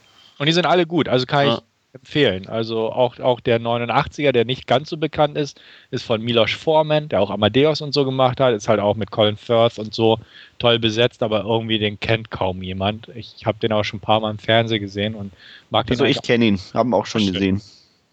Genau, also deswegen, ähm, prominente Begleitung, sage ich mal, bislang in dieser Verfilmung. Und wenn du sagst, dass die jetzt auch geglückt ist, ja, also der Stoff gibt es einfach her. Und das ist halt so ja. das, das Grundlegende, wenn die Story stimmt, kann man eine Menge Gutes draus machen und es fällt schwer, die zu vermasseln, so ungefähr. Ja.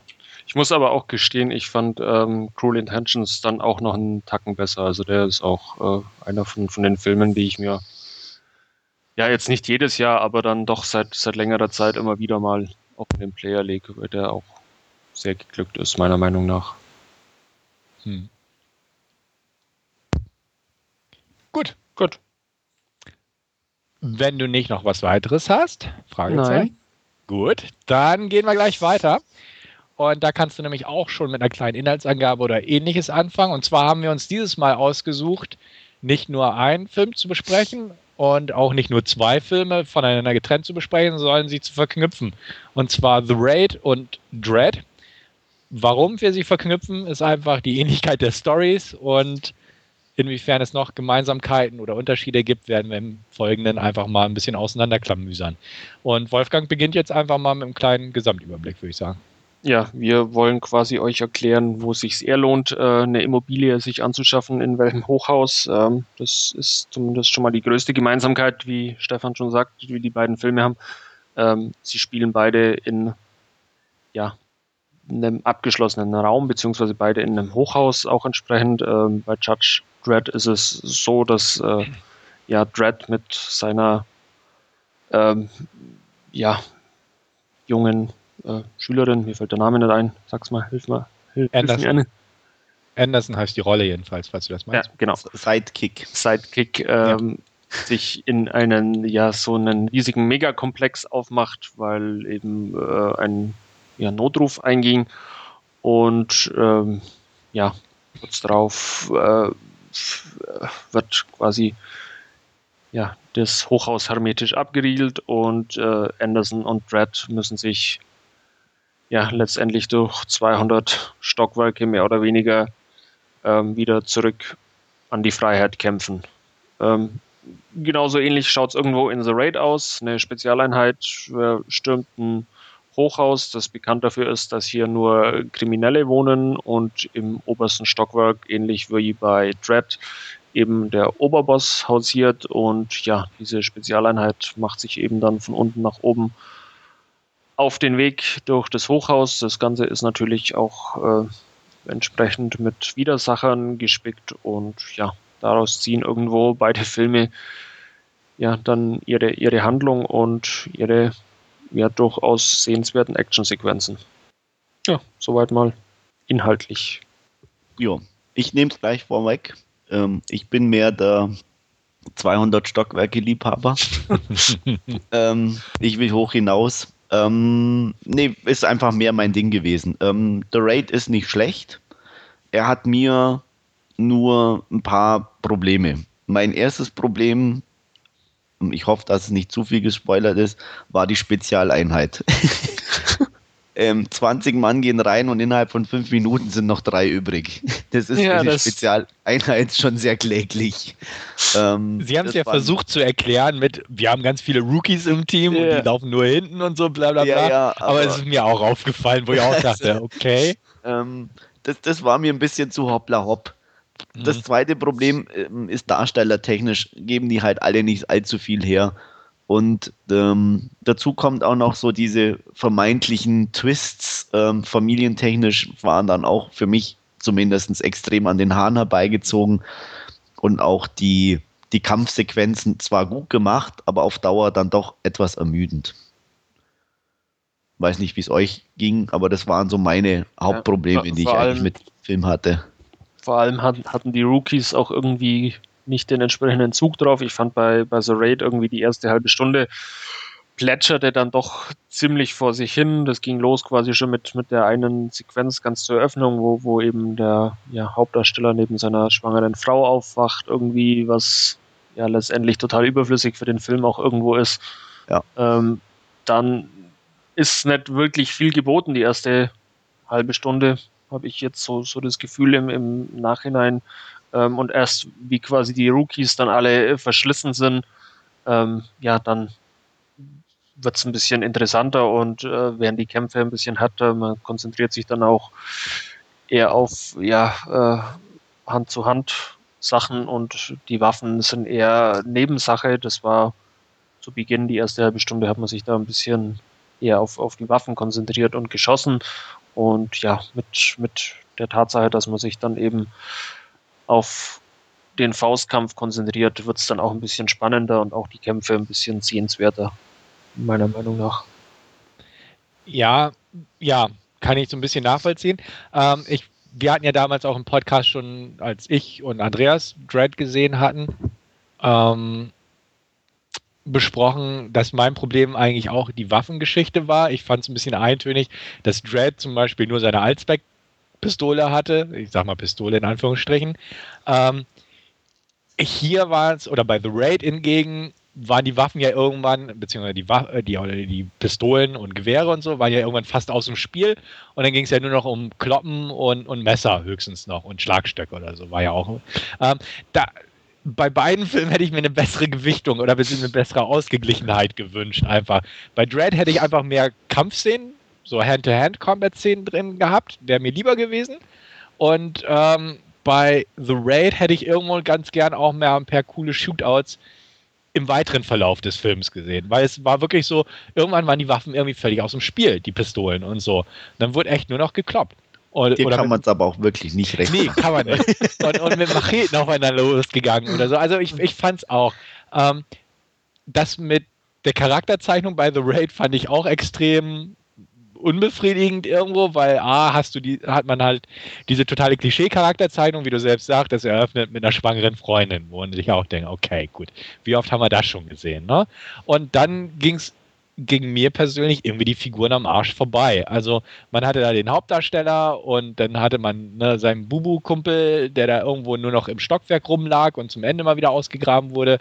Und weiß ich nicht, irgendwie fand ich das, ja, war einfach so, Zumal man sich äh, gerade zu Beginn, wo dann diese 20 Leute alle in dieser schwarzen Uniform, in dem schwarzen Helm drinstecken, ja. auch extrem schwer sie überhaupt dann irgendwo zu unterscheiden. Ähm, das mhm. Problem hat aber meiner Meinung nach auch, auch jeder irgendwie Film in Uniform, aber äh, es kommt halt irgendwie keine, keine Bindung dann zwischen den, den Figuren auf oder, oder dem Zuschauer und der Figur und dir ist es halt eigentlich egal, du sitzt eigentlich nur da und wartest, ja, Action. Genau, ja. Ja. Genau das ist es. Und bei, bei Judge Dredd oder bei Dredd ist es ja auch so. Klar kriegt man auch über die Hauptfigur, also Dredd jetzt, keine Bindung in Anführungsstrichen, weil man auch keinen Background und so kriegt und Charaktertief hat er ja auch kaum oder gar nicht. Ähm, aber er ist irgendwie so dermaßen markant, dass man ja. irgendwie sagt, boah, eine coole Type irgendwo so. Während der eine bei The Raid, ich weiß nicht mehr den Namen, muss ich gestehen.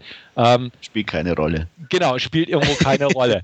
Und bei, bei Dread hat man immer noch den Anderson, oder die Anderson, muss man ja sagen. Ähm, hatte ich auch damals erwähnt, sie war einfach meine Lieblingsfigur irgendwo in Dread, weil sie interessant war. Und sie hat auch ein bisschen Hintergrund und sie hat eine Fähigkeit. Das, das war das Interessante, was so ein bisschen so diese Eintönigkeit oder Eindimensionalität von Dread auf eine coole Art, Eintönigkeit kann man sagen, irgendwie so ein bisschen ausgeglichen hat. Also die haben sich so ein bisschen ergänzt. Die haben sich gut ergänzt, ja. Genau. Und das war halt bei The Raid nicht so der Fall, weil die waren alle irgendwie einfach nur eintönig, meiner Meinung nach.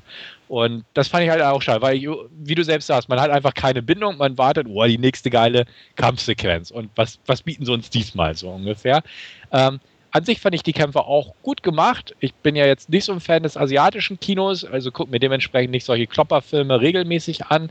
Ähm, fand ich schon recht beeindruckend, so vom, vom von den Moves her und so von den einzelnen Bewegungen. War halt nicht so ein Wire-Kram, äh, sondern einfach so harte, dreckige Fights irgendwo. Und auch vom Härtegrad her ziemlich cool gemacht eigentlich. Und der Film springt eigentlich an in der Szene, wo eigentlich die Waffen weg sind und dieser Gang von dem Hauptdarsteller durch den Flur ist und wo er sich da einfach durch die Reihen schnetzelt mit dem Messer. Und ab da ging es einfach von Kampfszene auf Kampfszene, ja, Schlag auf Schlag, hätte ich fast gesagt. Aber ja, er, er hat mich halt auch nicht so wirklich packen können. Es war immer wieder cool und am Ende, gut, hatten sie halt so den Dreierkampf und ja, den Oberbösewicht fand ich auch so ein bisschen blass, um ja. das mal so zu sagen. Also Ma Mama hat da ein bisschen mehr Mama hat da mehr zu bieten, ja. Ja. Ähm, ja, es sind, sind, so ein paar Sachen einfach gewesen. Klar, die Kampfszenen, wie gesagt, waren definitiv bei The Raid irgendwo besser, weil ich die Action durch die Pistolengeschichte einfach bei Dread ein bisschen eintönig fand. Optisch war Dread natürlich besser. Äh, war aber auch ein ganz anderer Kontext, muss man dazu sagen, weil es Science Fiction war. Es hatte halt den Gimmick mit der Slow-Mo-Droge und so. Weil na, äh, der eine war halt so ein bisschen gritty, realistischer und der andere war auch gritty, aber dreckig, düster, dystopischer oder wie auch man immer das bezeichnen möchte. Ähm, was ich jetzt aber doch mal einfach reinschmeißen will, ist, ich habe jetzt irgendwie gelesen, die, die haben nicht voneinander abgeguckt, die Filme. Das Angeblich nicht, nee. Also angeblich ich, nicht. Aber so diese Treppenhausszene, die ist ja irgendwie echt komplett eins zu eins übernommen.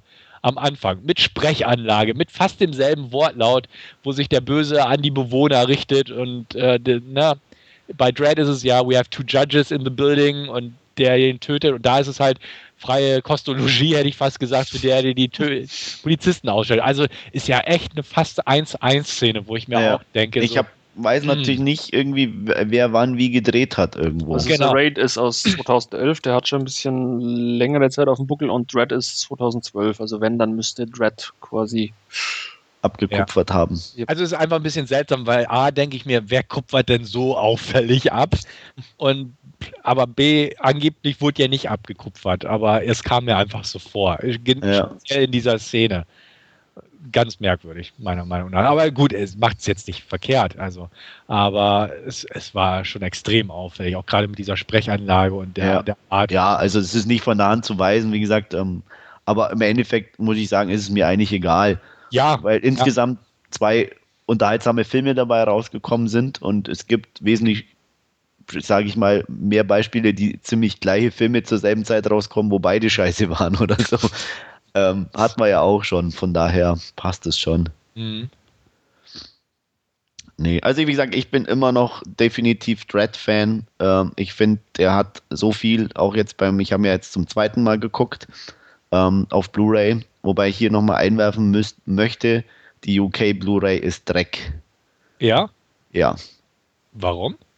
Ähm, also, ich habe die 3D-Fassung angeguckt. Ähm, die sieht teilweise extrem gut aus und dann in teilweise wie, wie eine bessere Videoaufnahme. Mhm. Also, ähm, ich weiß nicht, wie es in 2D wirkt, aber ich habe dann auch nachgelesen, ähm, die UK muss wirklich definitiv schlechter sein wie die, die US zum Beispiel. Ähm, Ich nur bin jetzt nur in der 3D-Version oder auch? ich, Ah, nee, zumindest in der 2D-Version war es jetzt nicht so, dass ich gesagt hätte, pff, ist die. bitte- Also ich meine, vielleicht liegt es auch daran, dass ich ihn im Kino gesehen Ja. habe und er da schon sehr beeindruckend war. Einfach von, von der Optik her und richtig gut und scharf und auch in den dunklen äh, Szenen eigentlich relativ Mhm. gut war. Okay. Und hier hast du wirklich ähm, teilweise, ja, die, äh, ich sag mal, teilweise Schatten hatte ich drin und, und ähm, auch wirklich grobkörnig dann von, von scharfem Bild auf grobkörnig und Mhm. das war schon teilweise sehr auffällig. Und da muss die US zumindest vom Bild her wesentlich besser sein. Was ich ähm, gelesen habe als Test zumindest auf äh, Blu-ray.com. Und ähm, ich bin mal neugierig, wie die deutsche wird. Also ich bin dann echt am überlegen, die auszutauschen. Okay. Also halt gut, dass du es jetzt sagst, weil sonst hätte ich langsam auch mal Richtung England geguckt. Ähm, Ähm, also ich werde meine günstig los, also verscheppern. Ähm, ja, gut, aber jetzt. Jetzt, wo, wo sie Madik gemacht hast. ja, nee, ich, ich, ich sag's ja nur, es mu- muss ja, ja- niemand, muss ja niemand kaufen. Ich werde die auch ins Forum stellen, das auch dazu schreiben, dass ich das Bild nicht ganz so prickelnd fand. Ähm, Mhm. Kann ja dann jeder selber entscheiden, ob er sie haben möchte. Und, Ja. Aber wie gesagt, ich fand sie einfach nicht so gut. Mhm. Und ähm, deswegen, obwohl ich den Film mag, werde ich sie deswegen verkaufen. okay. Ähm, trotzdem nochmal zurück zum Film. Eigentlich, ähm, ja, ich fand einfach, wie gesagt, er ist scheiße cool. Ich finde es klasse, dass er keinen Background hat. Scheiß auf Background. Ich will coole Action sehen, die habe ich bekommen. Ähm, ich habe ein paar nette, nette, nicht direkt One-Liner, aber coole Gespräche, äh, kleine Gespräche sozusagen. Ähm, auch jetzt beim zweiten Mal wieder, ähm, klar, der Klassiker, Mama is not the law, I am the law. Allein der, der, der Schauspieler in dem Mund war super. Mhm. Ähm, oder auch, auch wie sie mit dem Aufzug da hochfahren und so und sie ihn dann darauf hinweist, so von wegen, ähm, er denkt daran, eine Waffe zu nehmen. Ja, er hat seine Meinung geändert. Ja, finde ich einfach, ähm, ja, ähm, ist, ist meins gewesen. Der ist Mhm. schön dumm, er ist schön blöd, ähm, aber einfach klasse unterhaltsam. Das mochte ich. Und wie Ja. gesagt, auch von den Fights her, ich finde zum Beispiel die eine Sequenz, wo sie in den Raum reingehen, ins Lomo mit der Explosion von, von der Granate am Anfang. Ja, ja. Äh, super stylisch.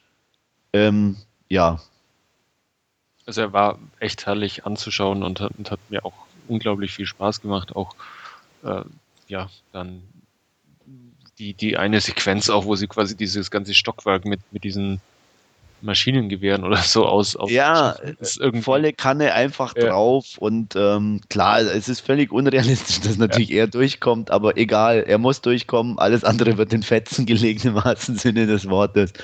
Ähm, vor allem, ich fand auch, also ich zumindest, mir ging es so, ähm, die Sequenzen waren auch vom, vom, vom Timing fand ich gut. Also es war selbst die war zwar lang mit diesen Waffen oder mit diesen Riesenguns, aber die hat auch im richtigen Moment dann wieder aufgehört. Ja.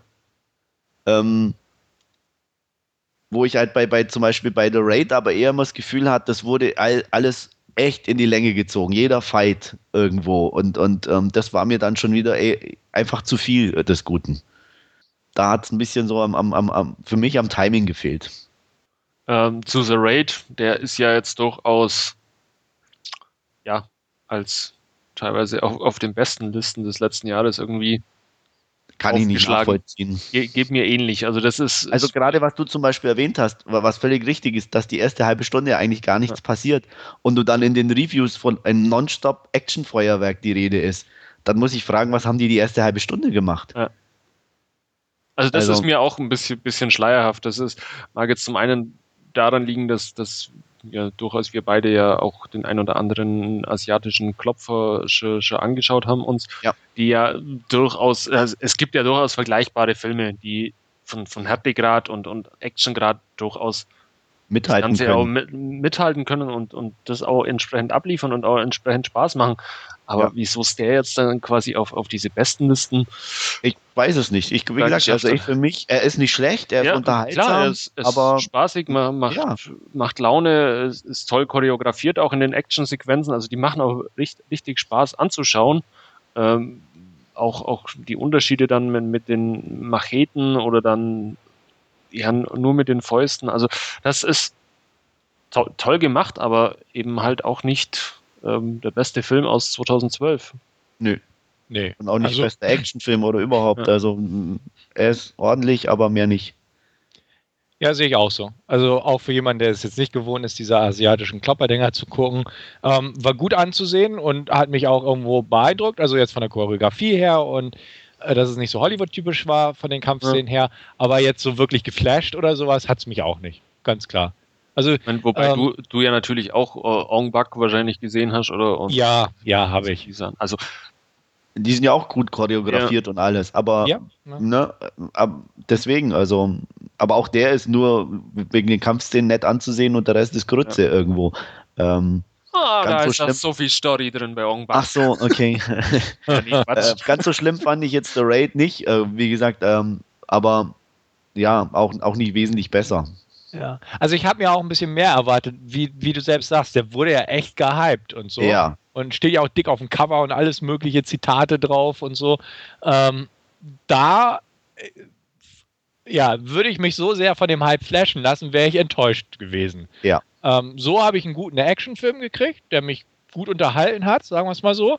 Klar, wenn man drüber nachdenkt, zerfällt das Ding auch in Einzelstücke, aber ähm, prinzipiell war es in Ordnung, ohne dass ich jetzt sage, ähm, ja, also würde ich auch nicht auf meine beste Actionfilm des Jahres Geschichte setzen oder so. Ne? Nee. Ne?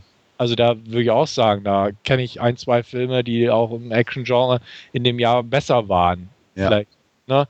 Ähm, und auch dieses Innovative, was vielleicht angeblich irgendwo mal zu sehen war bei dem Film oder von irgendjemand vielleicht erkannt wurde, habe ich nicht gesehen. Also das ist eine einfache Geschichte. Ähm, Gut choreografiert, ja, aber ja. ich meine, ich ganz ehrlich, das auch Jackie Chan in seinen Filmen ist gut choreografiert. Ja. Ähm, ja, und? Genau. Und wie gesagt, Story gibt nicht viel her, Charaktertiefe gibt nicht viel her. Die Kampfszenen sind in Ordnung und die. Aber ähm, ja, das war es auch schon. Also, wie gesagt, auf diesem Protest, wer gern gestellt wird von so manchen, da sehe ich ihn einfach nicht. Und auch ich würde im Vergleich auf jeden Fall ähm, Dread die Oberhand geben. Ja, geht, geht mir ähnlich. Ich fand Dread dann auch noch einen Tacken cooler als ja. Raid. Ja, wie gesagt, einfach Dread als, als, als Hauptperson oder als, als Hauptdarsteller ist einfach cooler. Ja. Ähm, die einfach seine paar coolen Sprüche, nicht viel, aber auch die ähm, fand ich einfach ähm, passend irgendwie zum richtigen Zeitpunkt. Ähm, ich, ich weiß, weiß, nicht mehr, die, dieser eine blöde Spruch, wo sie, wo, wo, es um den Helm geht, den sie vergessen hat, wo sie sagt, dass irgendwie äh, das mit ihren äh, Fähigkeiten, äh, bei ihren Fähigkeiten irgendwie stört und ähm, wo er dann meint, dass eine Kugel im Kopf wahrscheinlich noch mehr stört. Fand ich einfach, ja, das passt irgendwie. Das, das ist so, so ein richtig schöner Nicht-Nachdenkfilm mit netter Action und ja. dazu stehe ich und ja, hat auch beim zweiten Mal tierisch Spaß gemacht. Und ich bleibe auch, um das mal vorwegzunehmen, bei meinen neun von zehn Punkten, mhm. weil für mich es einfach so zu wenig Filme in der Richtung einfach gibt, ähm, finde ich, die optisch was hermachen. Ähm, klar, wie gesagt, Stefan, ich verstehe es, wenn du sagst, dir ist es ein bisschen zu eintönig von der Action an sich.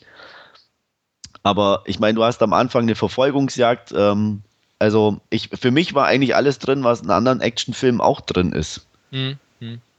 Ähm, ja, vielleicht muss ich ihn auch einfach das zweite Mal sehen oder so. Also wie gesagt, ich finde ihn ja nicht schlecht und wir hatten die Diskussion ja. Ja, auch. ja, ich meine, ich, ähm, wir sind ja, du bist bei 8 gewesen, ich bei 9. Also, ich war bei 7, äh, muss ich sagen. Ja, ich habe mich gerade noch selbst nachgeschaut. Okay, ich hatte ja. dich jetzt bei 8, aber gut. Mhm. Dann rede ich jetzt nicht mehr mit dir, sage ich bin bei 9 Punkten und gehe jetzt einfach. Nein. Aber wie gesagt, ähm, also bei Dread bin ich bei 9, bleibe ich auch dabei. Ich habe einfach tierisch Spaß mit dem Film und äh, bei The Raid bin ich bei einer ordentlichen 6. Also bei The Raid bin ich auch bei einer ordentlichen 6 und bei Dread bin ich bei einer ordentlichen 7. Gut, ich habe bei Dread die 8 und äh, bei The Raid die 7. Mhm. Aber wir können festhalten, man kann beide gut gucken. Ja, ja auf jeden Fall. Also, na, ganz klar, ich habe es nicht bereut. Und mit der Thematik stehen sie ja durchaus nicht alleine da. Wir hatten vor äh, ein paar Ausgaben mit, mit Attack the Block ja auch was, was in eine ähnliche Richtung geht irgendwo. Stimmt, die haben es eigentlich vorgemacht, oder? Waren die nicht noch früher? noch früher. Der Raid hat dann da geklaut. ja, und ähm, äh, die, die Horde, oder wie heißt er, ist ja auch mit, mit Zombies ein bisschen in, in die ähnliche Richtung mit, mit Hochhaus. Also ja, da, das stimmt, ja. Da gibt es durchaus ja noch den einen oder anderen. Dann hat man, oh, gibt es denn irgendwie so einen französischen noch? Naja, ich sag mal, nicht Hochhaus, aber Lagerhalle, der Nest. Den habe ich mir auch erst wieder angeschaut. Klasse, mag ich einfach. Der ist super. Der ist super ne, geil. Ne, also. Ist das der, der Assault on Precinct 13 auf Französisch Ding? Ja, genau. Da? Genau, ja. ist das. Gut, dann kann man es ja zurückspringen aus äh, na, ne, das Ende, Assault genau. on Precinct 13, Rio Bravo. Ja. Äh, irgendwo. Und wir sind ja. wieder mal bei allen. Beim genau. ja. Adam Eva. Das stimmt, ja. Nee, also deswegen klar. Ich sehe es auch so, die, die können beide parallel zueinander prima bestehen, trotz der Tatsache, dass vielleicht der eine bisschen, ein bisschen beim anderen abgeguckt hat.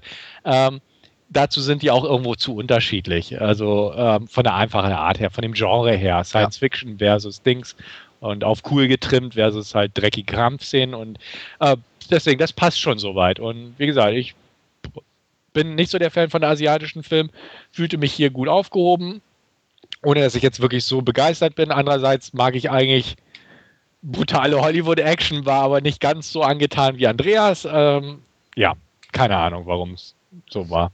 Ah. Aber ich freue mich auch darauf, mir ihn zuzulegen und nochmal zu gucken. So ist es nicht.